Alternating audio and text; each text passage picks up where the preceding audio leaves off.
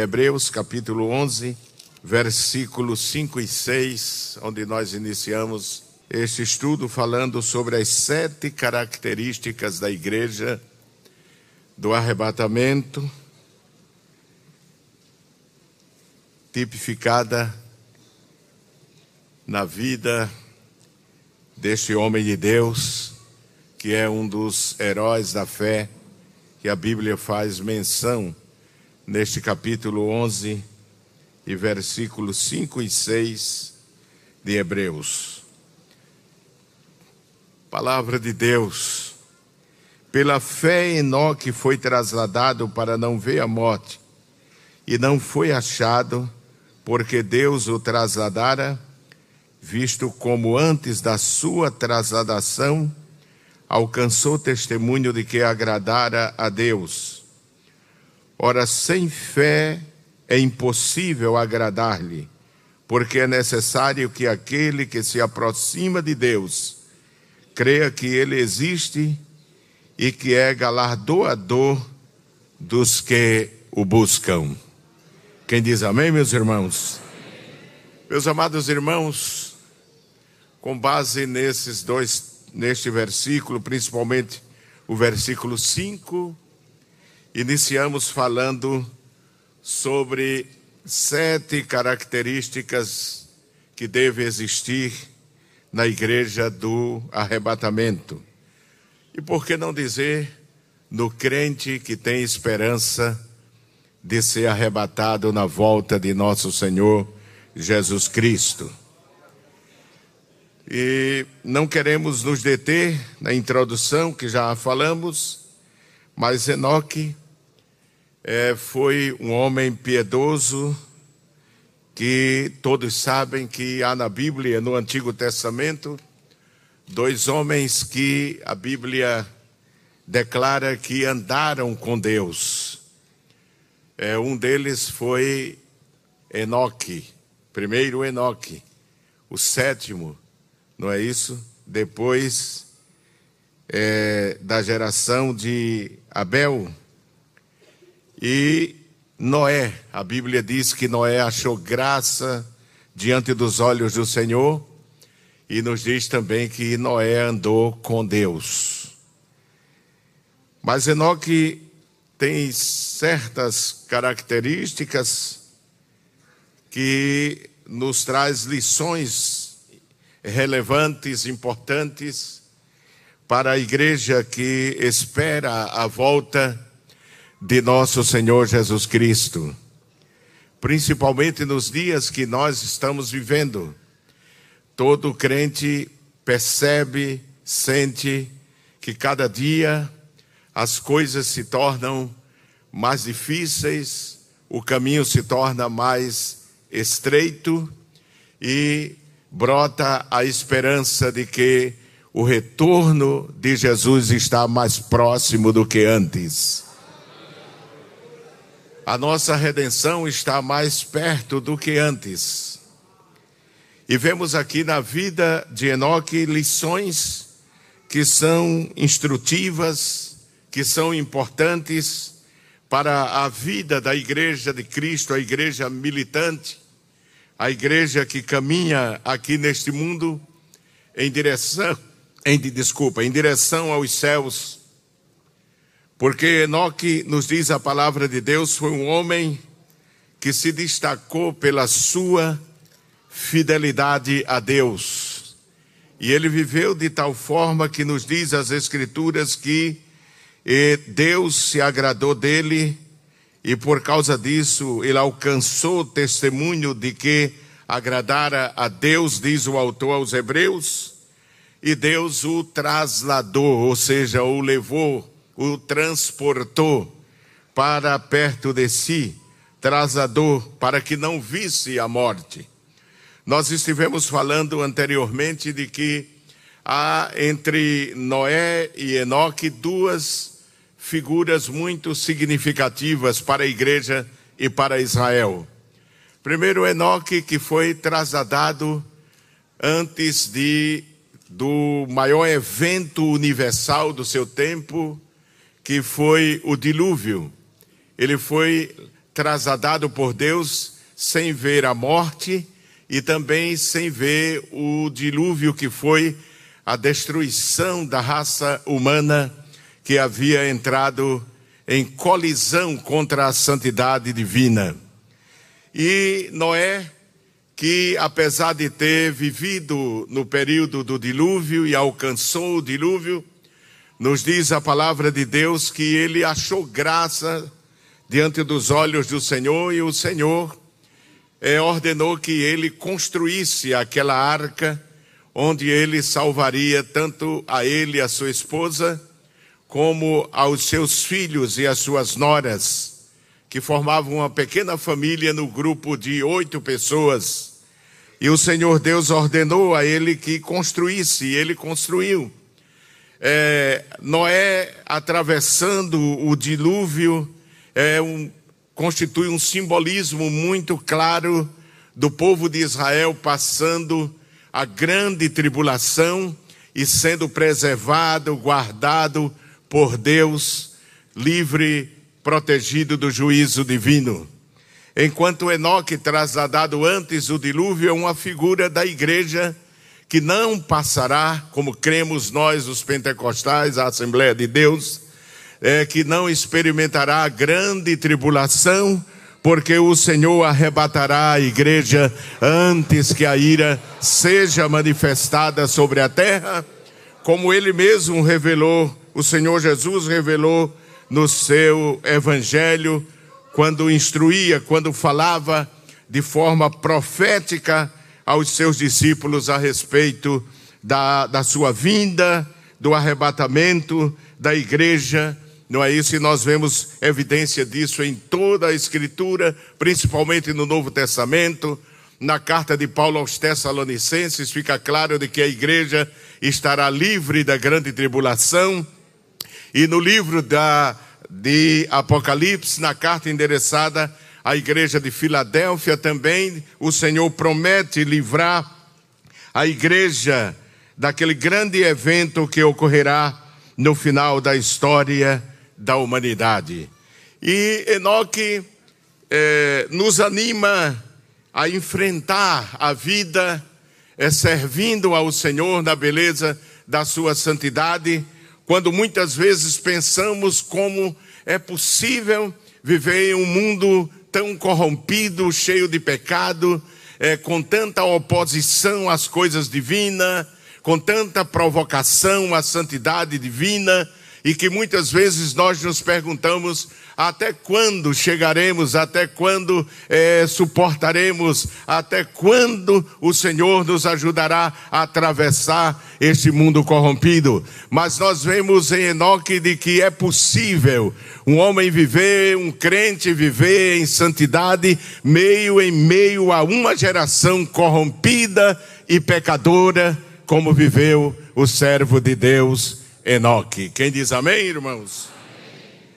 Há dois Enoques no, no, Velho Testamento: o Enoque do capítulo 4 e Enoque do capítulo 5 do Gênesis. O Enoque do capítulo 4 é da geração de Caim. Pela genealogia se, se vê que é da geração de Caim. O Enoque do capítulo 5 é da geração de Abel. Às vezes estudamos também esses dois Abel, um Abel carnal e um Abel espiritual, não é? O Abel do capítulo 4 é um símbolo do crente carnal. O Abel do capítulo 5 é um símbolo do crente espiritual, do crente que preserva a sua vida em santidade. Mas não é o foco do nosso estudo. Estamos falando sobre sete aspectos da vida de Enoque que revela as qualidades da igreja que vai ser arrebatada por ocasião da volta de nosso Senhor Jesus Cristo. Em primeiro lugar, nós falamos de que Enoque era um homem cheio de fé, um tipo da igreja que, mesmo em meio a um tempo de tanta incredulidade, do avanço, do crescimento da ciência e de tantas doutrinas heréticas, preserva, guarda a sua fé em meio a essa inundação de incredulidade, de ateísmo, de materialismo e de humanismo.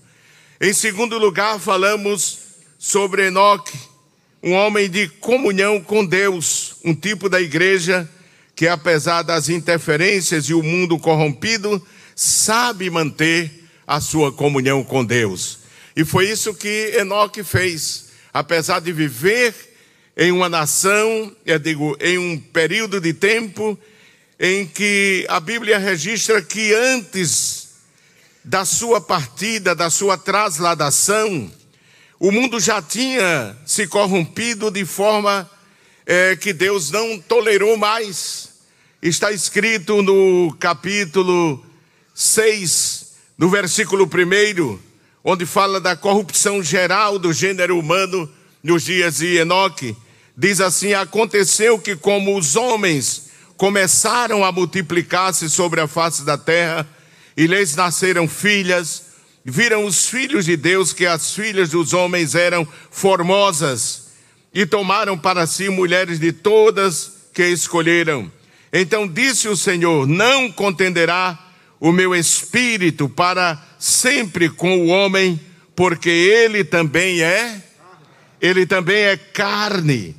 Porém, os seus dias serão 120 anos. Havia naqueles dias gigantes na terra, também depois, quando os filhos de Deus entraram as filhas dos homens e delas geraram filhos, estes eram os valentes que houve na antiguidade, os varões de fama.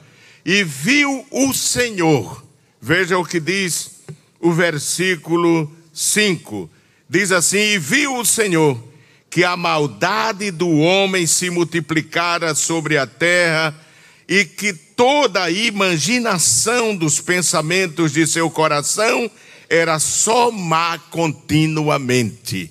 Deus percebe que cada dia que o homem vive a iniquidade, a maldade, a sua a imaginação, a mente pecadora, suja, é contaminada, se multiplicava e o coração do homem estava totalmente dominado, continuamente dominado pelo pecado, e nos diz a palavra de Deus que o Senhor Deus, é por essa razão, tenta julgar o mundo de então.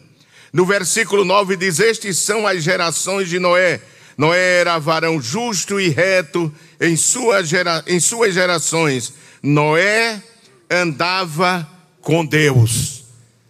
Versículo 11 diz: A terra, porém, estava o que, irmãos? Quem está lendo a Bíblia, versículo 11 do capítulo 6 de Gênesis: A terra, porém, estava o que? Corrompida diante da face de Deus e encheu-se a terra de violência. Observe que Enoque vive nessa geração cheia de violência, cheia de pecado, cheia de iniquidade, cheia de pensamentos malévolos, cheia de pecado, de corrupção e imaginação do pensamento, diz de seu coração, era continuamente má. O homem não pensava outra coisa é, a não ser em fazer o mal. Jesus fez menção aos dias, a esses dias e disse que homens, os homens casavam-se e davam-se em casamento, ou seja, muito parecido ao tempo que nós estamos vivendo, se trocava de esposa, se trocava de mulher, como quem se troca de camisa, como quem se troca de, como se faz troca de veículo, não é verdade? E é isso que nós estamos vivendo. É, além disso, não vamos querer falar sobre é, os nomes que eram colocados nas mulheres daquele tempo, que demonstra é, pela, é, pelo sentido dos nomes de que a corrupção, a sensualidade da mulher havia dominado o mundo. Naqueles dias surgem é, fabricantes de ferramentas de guerra, de armamentos para batalha, para luta, enfim, a violência havia dominado o mundo, mas isso não foi impedimento para que Enoque andasse com Deus, amém, irmãos? Para que Enoque vivesse em comunhão com Deus, como este tempo, essa geração, nenhum de nós podemos nos desculpar não é isso? Dizer que não andamos em comunhão com Deus, porque o mundo é mau e não se pode ser crente aqui.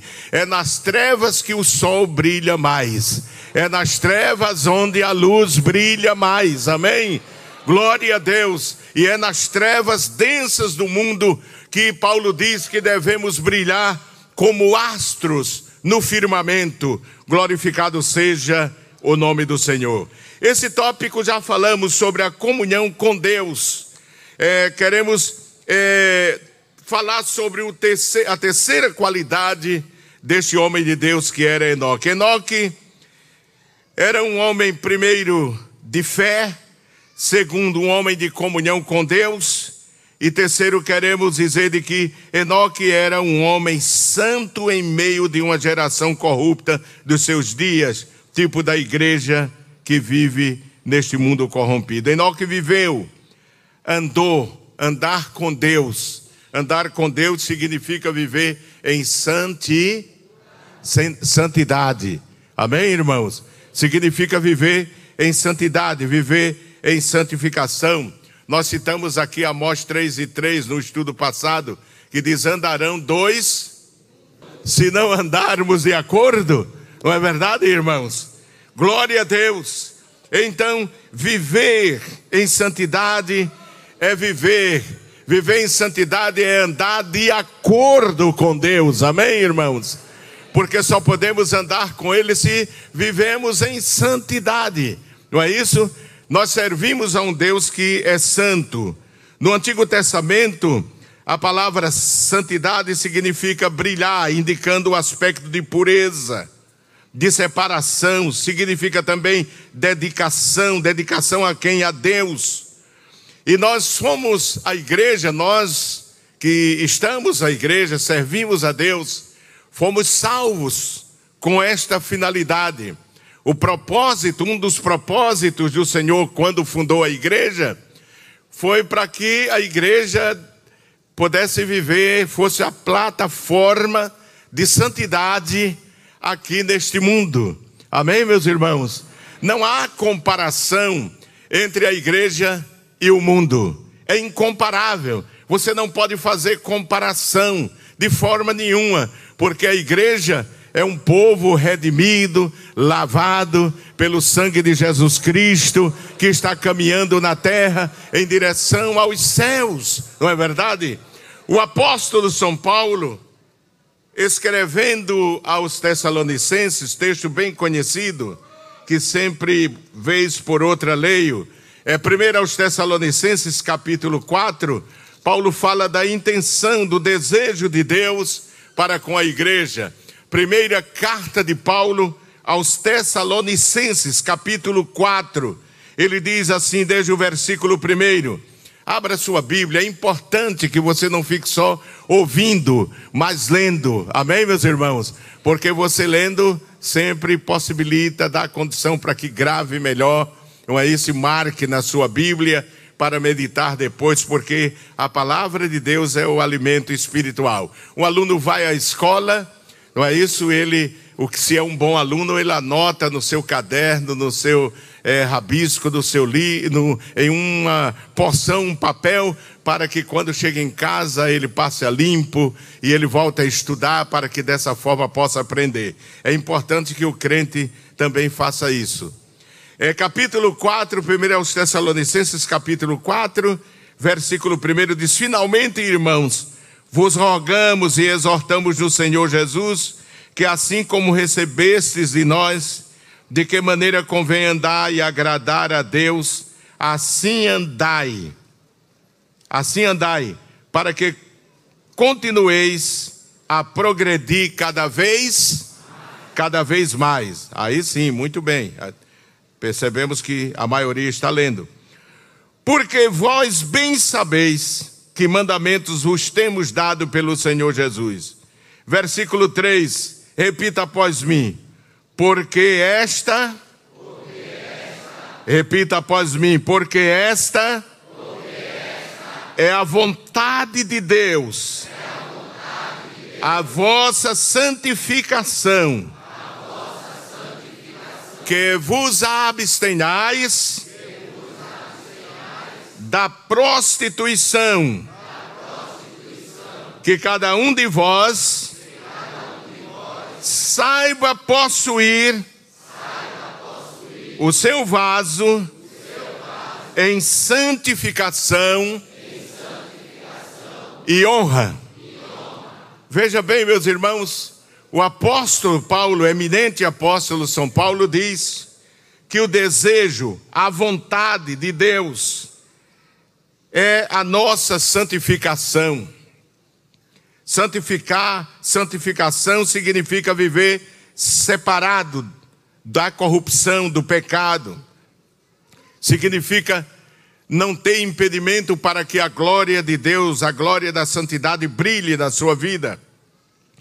Significa também viver um estado de pureza diante de Deus.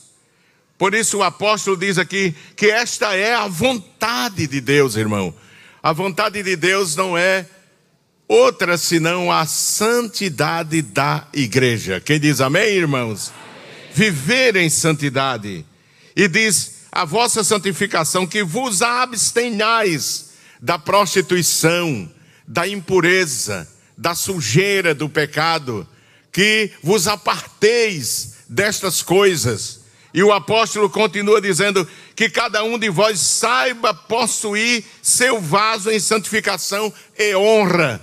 Vaso aqui que é traduzido ah, nesse texto, a versão mais exata, do, a tradução mais exata do original está na versão atualizada, que ao invés de dizer vaso, diz corpo. Quem tem a versão atualizada aí, pode ler e não diz vaso, senão corpo. E é isso que o apóstolo está dizendo: que cada um de vós saiba possuir o seu corpo em santificação e honra. É por isso que uma mulher crente, ela não pode se vestir igual a do mundo.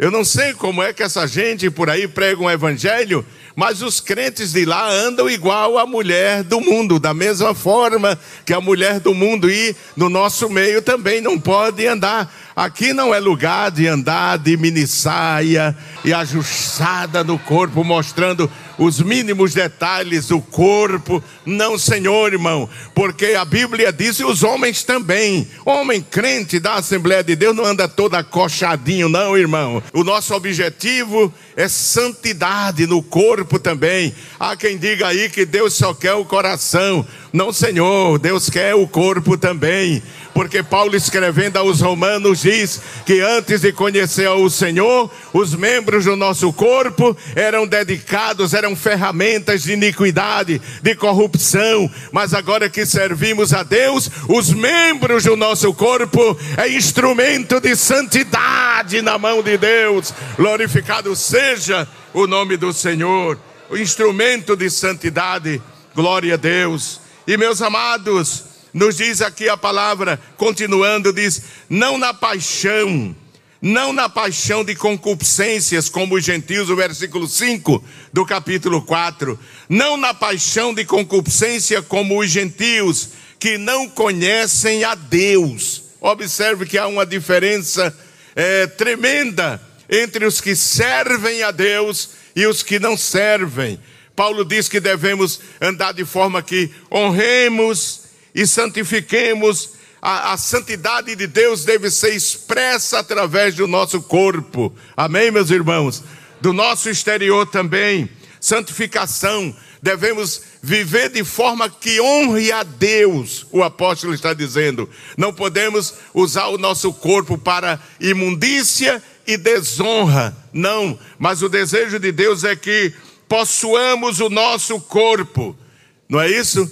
Possuamos o nosso corpo em santificação e em honra. E ele continua falando do corpo, não na paixão de concupiscência, como o mundo vive, é o que você vê hoje na televisão, é o que você vê hoje nos programas de auditório, é o que você vê hoje nos programas humorísticos, é o que você vê nas revistas de sexo explícito. O que é que você vê ali? Paixões infames, concupiscências carnais, imundas, desejos desordenados. Concupiscência quer dizer isso, aqueles que vivem na concupiscência, porque são gentios, que não conhecem a Deus. Mas ele diz no versículo 7: Porque não nos chamou Deus para a imundícia, mas para o que, irmãos? A santificação. Repita comigo, amados: Porque não nos chamou Deus. Está muito fraco. Porque não nos chamou Deus para a imundícia, mas para a santificação. Portanto, quem despreza isto, não despreza ao homem,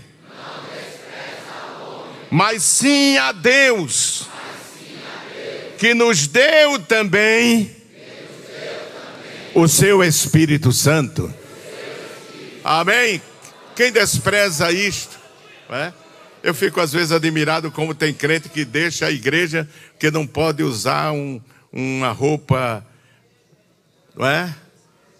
Que mostre as partes do corpo, né? É? Jesus disse que o caminho é estreito, não é, irmãos? A porta é, é estreita. Mas tem gente que quer viver no liberalismo, vestir da forma que quer, andar da forma que quer, isso sim é que é amor, não é, irmão? Aí é que é amor, não é?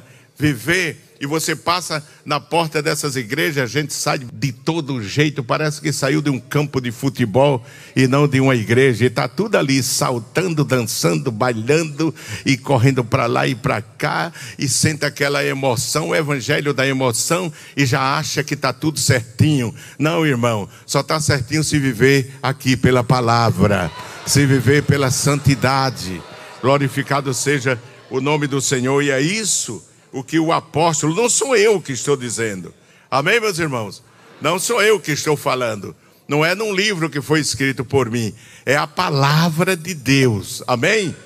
Leia a primeira epístola de, leamos a primeira epístola de Pedro, capítulo 1 e versículo 15.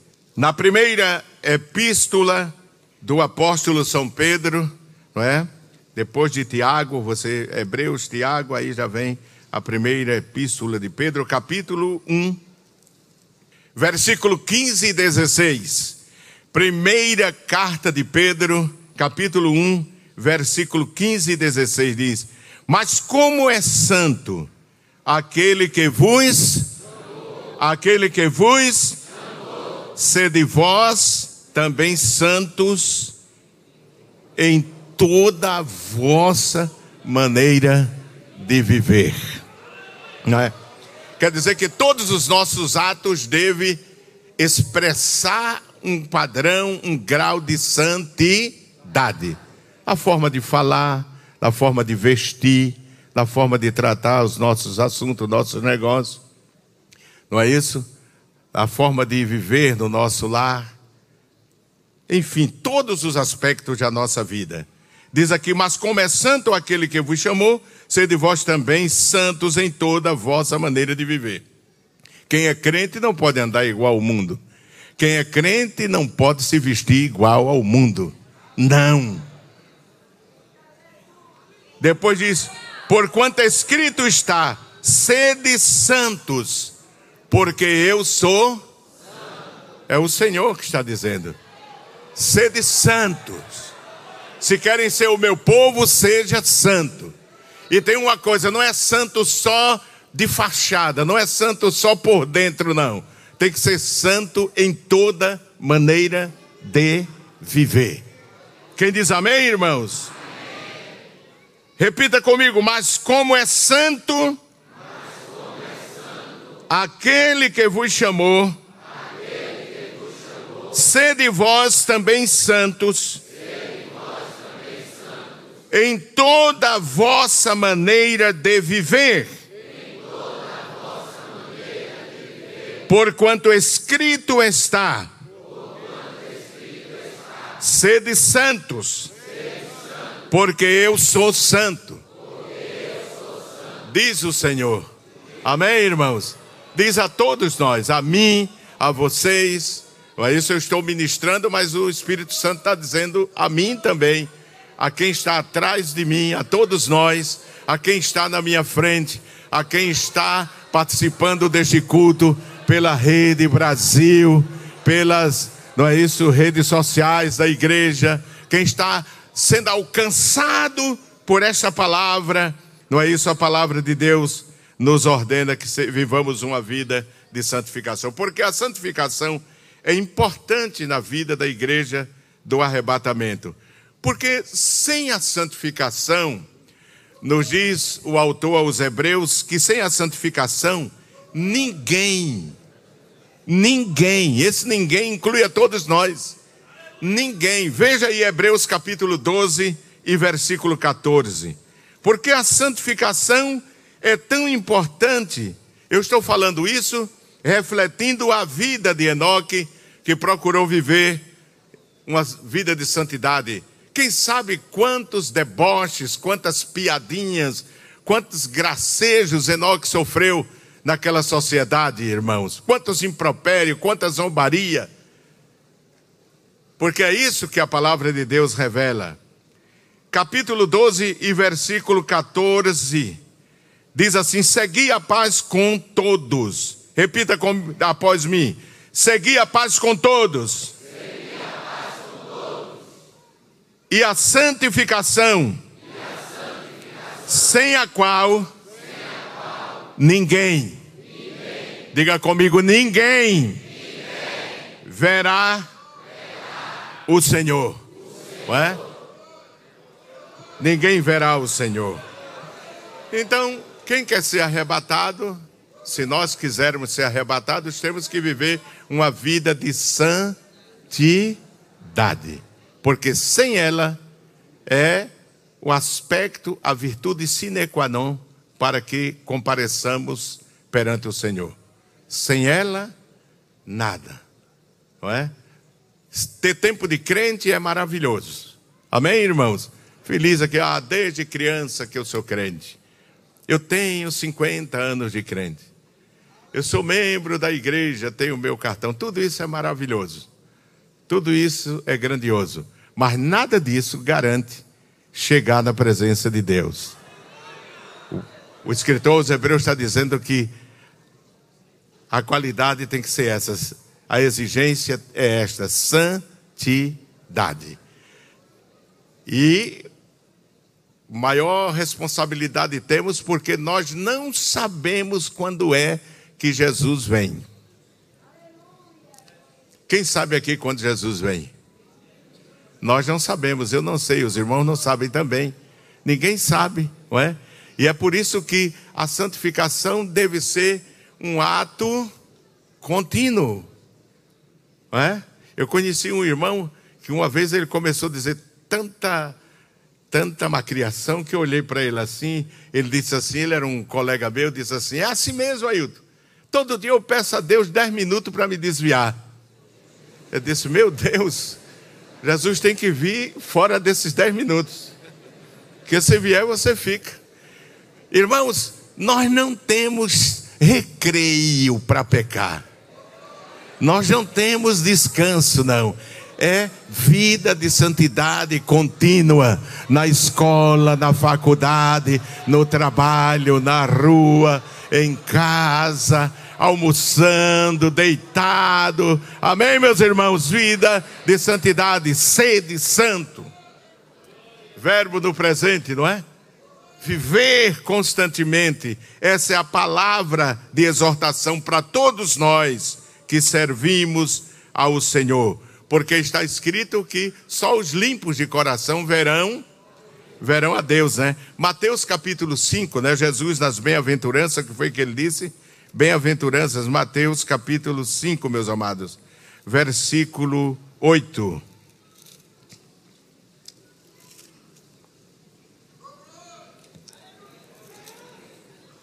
Capítulo 5 e versículo 8 diz: Bem-aventurados os limpos de coração, porque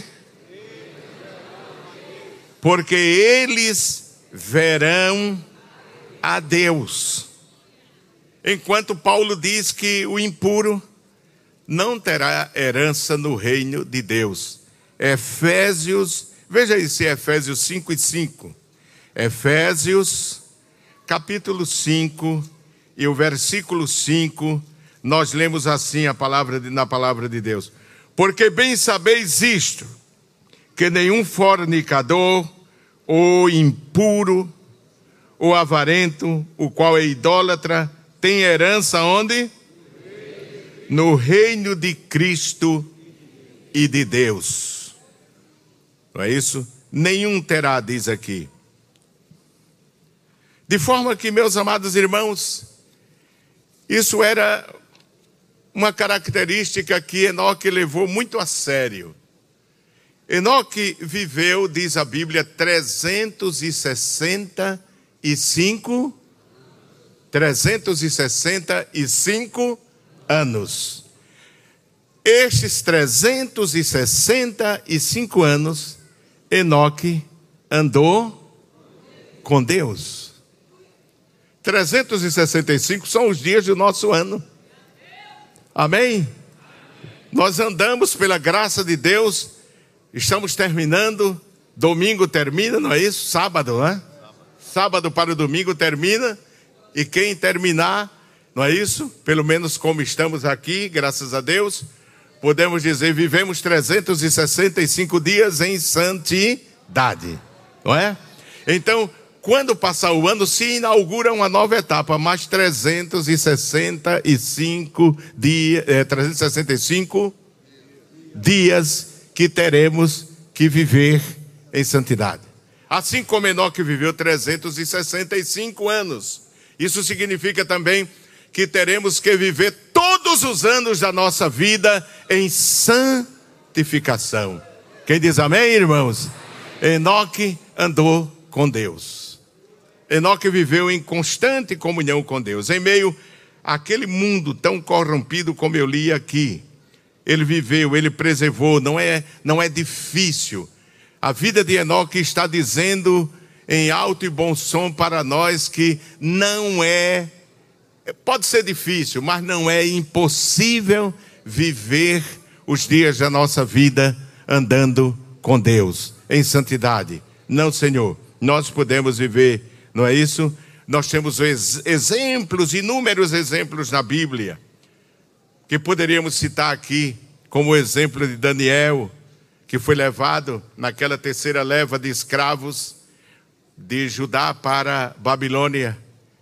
E um dos propósitos de, dele foi Daniel 1 e 8. Ele propôs o que, irmãos? No seu coração não se contaminar com o quê? com o manjar do rei, nem com o vinho que ele bebia. Há poucos dias eu estava lendo e, e aquela revista dizia que um percentual considerável de jovens crentes ingressam na faculdade e se desviam. Se desviam. Por que se desviam? Se desviam, irmãos, porque não viviam uma, uma vida pautada pela palavra não viviam uma vida de compromisso. Quem tem compromisso com Deus não troca a sua fé. Pode estar onde estiver. Onde estão suas raízes? Que uma faculdadezinha já arranca a sua fé e lhe tira da igreja, lhe desvia. Daniel disse: Não. Eu propus no meu coração.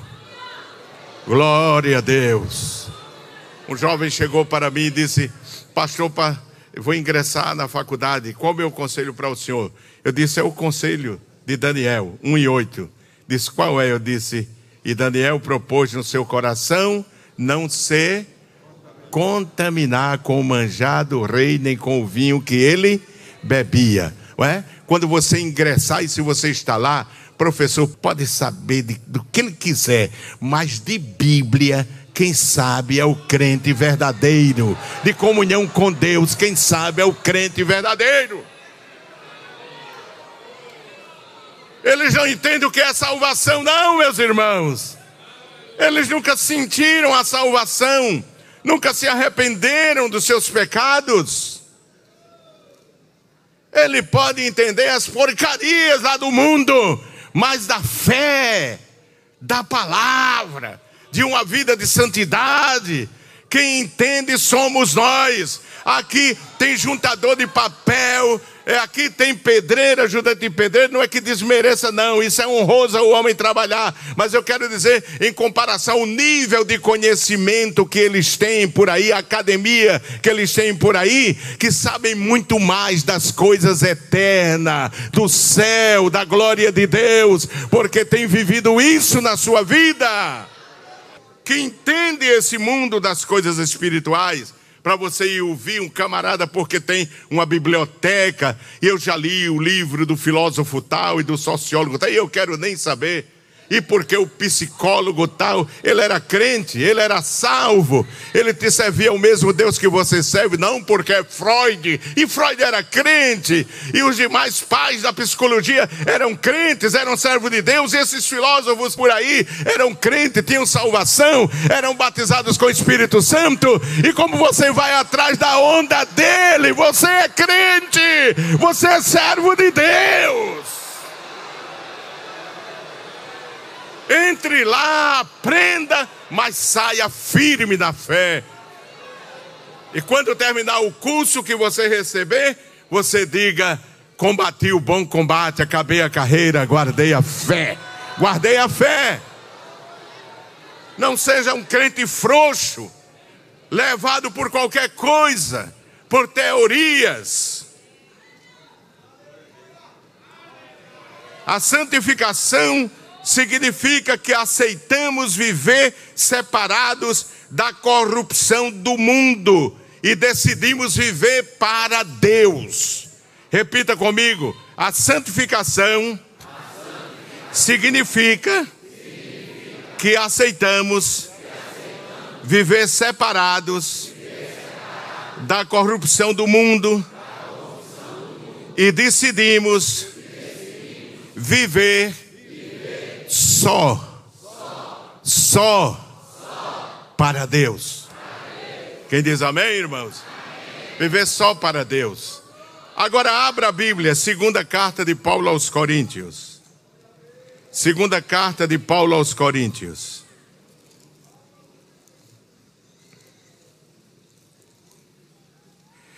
Capítulo 6.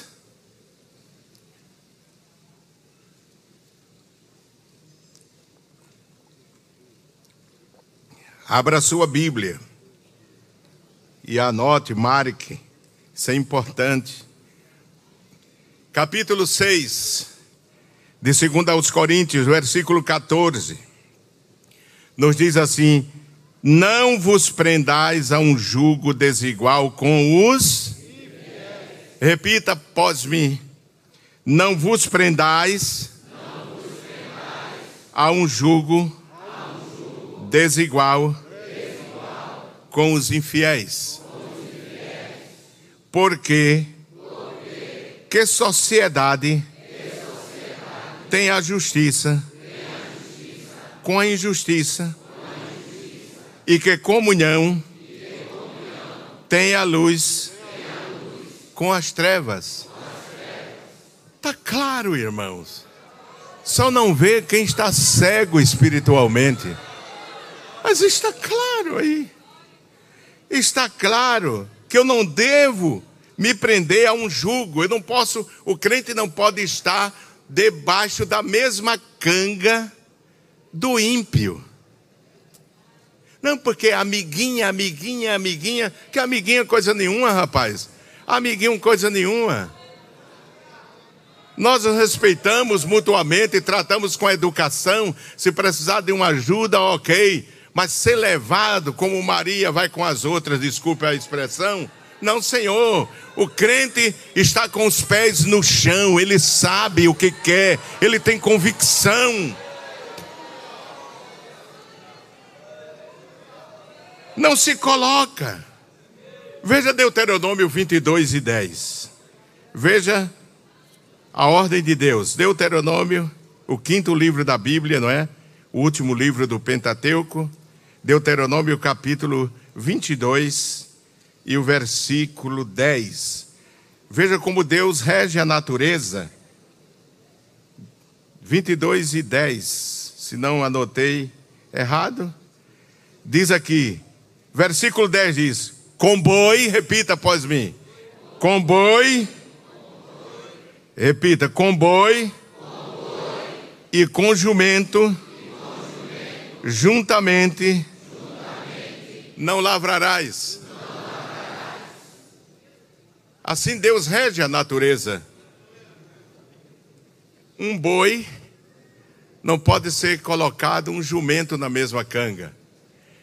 Uma ovelha não pode ficar debaixo da canga de um lobo ou da canga de um bode. Você é ovelha do Senhor. O Senhor é o seu pastor. Amém? Amém, irmãos? Quem está servindo a Deus aqui, irmãos? Então, não pode. E Paulo é isso que está dizendo: não se prenda ao jugo, não esteja debaixo da mesma canga. Todos sabem o que é isso. No jugo desigual com os infiéis com aquele. Quem são os infiéis? Aqueles que não são fiéis a Deus. O pior é que até dentro da igreja pode ter infiel. E você deve ter muito cuidado, porque não é todo mundo dentro da igreja que merece a confiança, não. Não é todo mundo na igreja, não. Está aqui dentro, mas é bode. Está aqui dentro, mas é lobo. Está aqui dentro, mas é jumento. É pesado, mas tem que dizer. Está na Bíblia. Culto de doutrina é assim mesmo. É. É o Espírito Santo usando a palavra para podar a nossa vida, para que a gente dê mais fruto. Aqui não se alisa, não, irmão. Aqui é podar. O Espírito Santo podando a nossa vida. E diz: e que concórdia há entre Cristo e o que, irmãos? E Belial, como é que eu posso concordar com Belial? Balançar a cabeça, rir com as piadas dele? Ou que parte tem o fiel com o infiel, não é a sociedade? E que consenso que consenso? Quer dizer, união de acordo, né? Pacto. Tem o templo de Deus com quê? Com os ídolos. Porque vós sois o quê? Vós sois o quê, amados? Quem é templo de Deus aqui, irmãos? Amém. A palavra está dizendo, porque vós sois templo de Deus vivente, como Deus disse, neles habitarei e entre eles andarei, e eu serei e eu serei o seu Deus, e eles serão o que, irmãos? O meu povo. Mas, pastor, no último culto de doutrina do ano, o senhor, em vez de dar uma consolação, irmão, o Espírito Santo está limpando a gente, tirando a, a ticuca, né? Para que dê mais fruto, para que cresça com saúde. Amém? Para que cresça com saúde. Amém? Então, não podemos manter, não é isso? Ter amizades com o mundo que o crente não pode manter, irmãos. Ter amizades com o mundo que o crente não pode manter. Depois de Hebreus, leia Tiago 4 e 4, veja o que diz aí.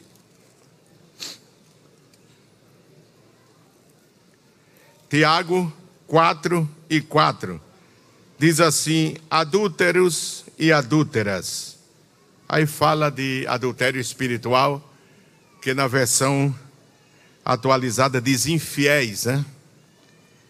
Não sabeis vós que a amizade, repita comigo, não sabeis vós, que a amizade do mundo,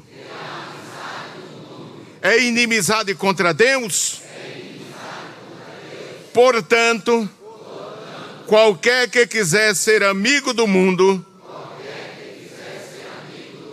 constitui-se inimigo de Deus. Não tem meia sola, não, irmão. É se for, é, se não for, não é. Ou é amigo de Deus, ou é inimigo de Deus. Ou é amigo do mundo e inimigo de Deus, ou é inimigo do mundo e amigo de Deus. Então, pastor, nós não podemos ter amigos que não sejam da nossa fé? Não, não é isso que a Bíblia está dizendo. Eu não posso quando tenho amigos que não são da mesma fé, tenho que ter muito cuidado. Tenho que vigiar bem. Eu não posso ser amigo das ideias dele, não posso ser amigo das atitudes dele, eu não posso viver como ele vive, eu não posso falar como ele fala, não é? Jesus na oração sacerdotal ele disse: "Pai, não peço que os tire do mundo, mas o que? Que os livre do mal. Cuidado, devemos ter cuidado, não é? O crente com a amizade incrédula, de incrédulo, irmão, tem que viver assim, atento, olhando para os lados assim, ó. Tem que ter uma visão periférica espiritual muito grande, porque descuidou, o diabo usa aquele camarada. O diabo às vezes usa até crente, né, irmão? Para trás de mim, Satanás, né, irmão? Com Pedro, não é? Às vezes o diabo pode usar sim, irmão, abrir a boca e usar aí. Crente que não está vigiando, dá lugar ao diabo, não é? é? Ter cuidado, entendeu? Ter cuidado. Por isso que é bom ser guiar pela ser guiar pela palavra. Cuidado, irmão. Cuidado para nós não errarmos, não é? Então, a santidade nos ajuda a nos preservar da corrupção do mundo. É, ainda em Tiago, capítulo 1, abra sua Bíblia, não feche a Bíblia. No culto de doutrina, a gente não fecha a Bíblia. 1 e 27, Tiago diz assim: A religião pura e imaculada para com Deus o Pai é esta: visitar o que? Os órfãos e as nas suas. E o que mais? e guardasse da corrupção do mundo, protegesse. Você pode ter amizade com a pessoa no sentido humano, social, que o crente não é antissocial, mas olha, irmão, protegesse com a capa, com a vestidura da santidade. Você não pode. Nem toda revista que aquela sua coleguinha olha lá na faculdade ou na escola, você pode olhar. Nem tudo que ela faz você pode fazer. Nem tudo que ela fala você pode falar. Hum, não é? Não, Senhor. Você tem que viver diferente. Quando voltamos a viver em pecado depois de ter conhecimento da operação da santificação, seremos semelhantes a porcos que voltam ao seu vômito. Que uma coisa é o pecador vir sem conhecer a doutrina, sem conhecer o Senhor. Mas veja que comparação Pedro faz, não sou eu que estou chamando ninguém disso, mas veja, segunda carta de Pedro, capítulo 2. Segunda carta de Pedro, capítulo 2.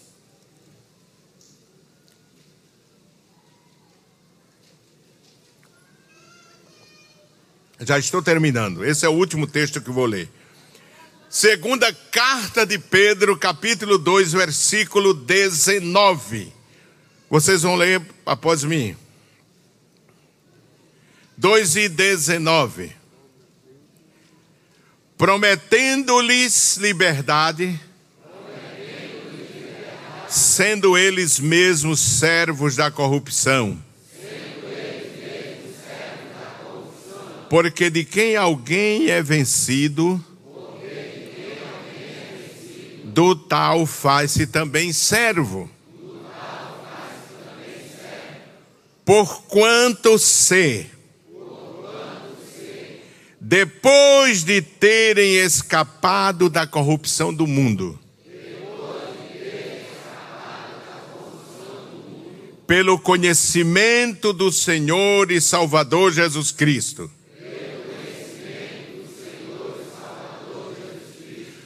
Forem outra vez envolvidos nelas. Ou seja, na corrupção do mundo, né? e vencidos, tornou-se-lhes o último estado pior do que o primeiro. Porque melhor lhes fora não conhecerem o caminho da justiça do que conhecendo